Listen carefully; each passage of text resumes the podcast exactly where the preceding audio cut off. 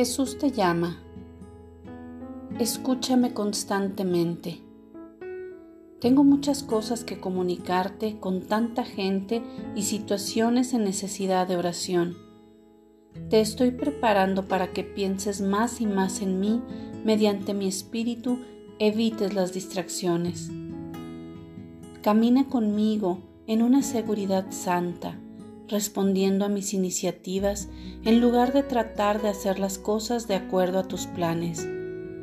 Yo morí para que fueras libre y eso incluye la libertad del planeamiento compulsivo. Cuando tu mente gira en torno a una multitud de pensamientos, te es difícil oír mi voz.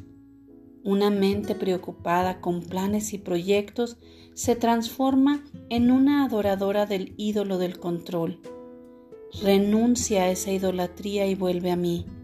Escúchame y vivirás abundantemente. Estoy contigo.